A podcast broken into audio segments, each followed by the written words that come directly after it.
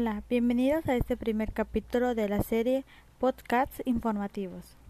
Hoy hablaremos un poco sobre las relaciones laborales. De igual manera, otro tema que abordaremos serán las organizaciones gremiales. Mi nombre es Fernanda y mi compañera en el micrófono es Daniela. Buenos días, Daniela. Buenos días, Fernanda. Conocemos qué son las relaciones laborales. Daniela, ¿sabes de dónde surgen las relaciones laborales? La verdad es que no. Las relaciones laborales son aquellas que se establecen entre tres elementos esenciales. Por un lado, el trabajo, por otro, el salario, sueldo, capital y finalmente el proceso productivo. Estupendo. Comencemos definiendo cómo se regulan estas relaciones laborales. En la actualidad, toda relación laboral se rige por un contrato de trabajo que vincula a ambas figuras. Sirve de regulación de las condiciones de trabajo, siempre basadas en que las cláusulas del contrato sean conforme a la ley vigente, el cual estipula los deberes y obligaciones a cumplir por ambas partes. También existen dos tipos de relaciones, individuales y colectivas. Las individuales son aquellas en las cuales el empleado y el contratista establecen un contrato de trabajo de manera personal. En las colectivas existen los llamados sindicatos, los cuales representan al trabajador para defender sus derechos y conseguir una relación más justa para ambas partes. Informativa. Organizaciones gremiales. Fernanda, ¿sabes sobre la historia de los gremiales? No, cuéntame. Bueno, pues estas organizaciones surgieron como entidad asociativa hacia mediados de la Edad Media y de acuerdo a cómo se fueron construyendo y consolidando las ciudades llamadas burgos, los individuos que vivían en ellas se fueron organizando por ramos o actividades económicas. Hacia finales de la Edad Media, los gremios ocuparon una posición de poder dentro de las estructuras políticas y sociales de las ciudades. Asombroso. ¿Y cómo se forman las organizaciones gremiales? Excelente pregunta.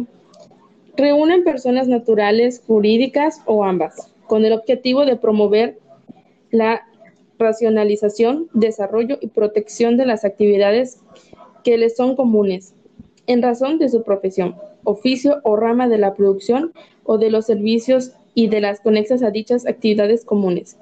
Para formar una asociación gremial se necesita a lo menos 25 personas naturales y jurídicas o de cuatro personas jurídicas que así lo acuerden, en reunión celebrada ante notario público o mediante la suscripción del acta constitutiva.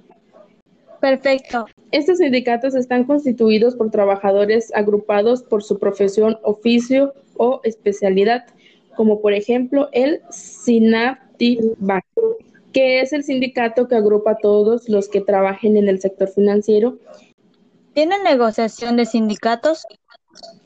Sí, la negociación colectiva es un mecanismo fundamental del diálogo social a través del cual los empleadores y sus organizaciones y los sindicatos pueden convenir salarios juntos y condiciones de trabajo adecuadas. Además, constituye la base del mantenimiento de buenas relaciones laborales.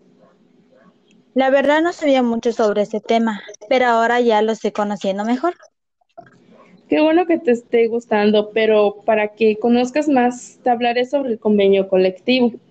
En el ámbito laboral, el empresario siempre va a estar en una posición dominante y el empleado tomará la posición más débil por la necesidad de un empleo.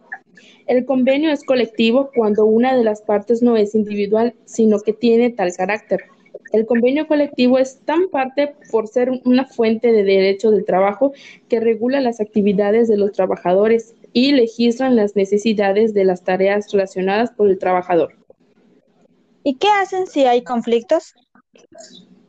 En este caso usan técnicas y habilidades que se ponen en práctica para buscar la mejor solución no violenta a un conflicto, problema o malentendido que existe entre dos o más personas e incluso personal. Daniela, ¿y sobre los trabajadores, cómo es la conciliación laboral? Es un acto que se organiza en caso de, conflicto entre la empresa y el trabajador y que tiene por objeto solucionar los posibles desacuerdos entre las partes. En conclusión, las relaciones laborales comienzan cuando el empleador y el trabajador firman el contrato de trabajo, donde se estipulan las obligaciones recíprocas de ambas partes. Además, el empleador tiene diversas obligaciones hacia su trabajador durante toda la relación laboral. Sí, y sobre los gremiales llegamos al punto de que son asociaciones que se reúnen para la protección de las actividades comunes en razón de su profesión, oficio o rama de la producción de los servicios. Hasta el próximo capítulo, Daniela. Saludos, hasta luego.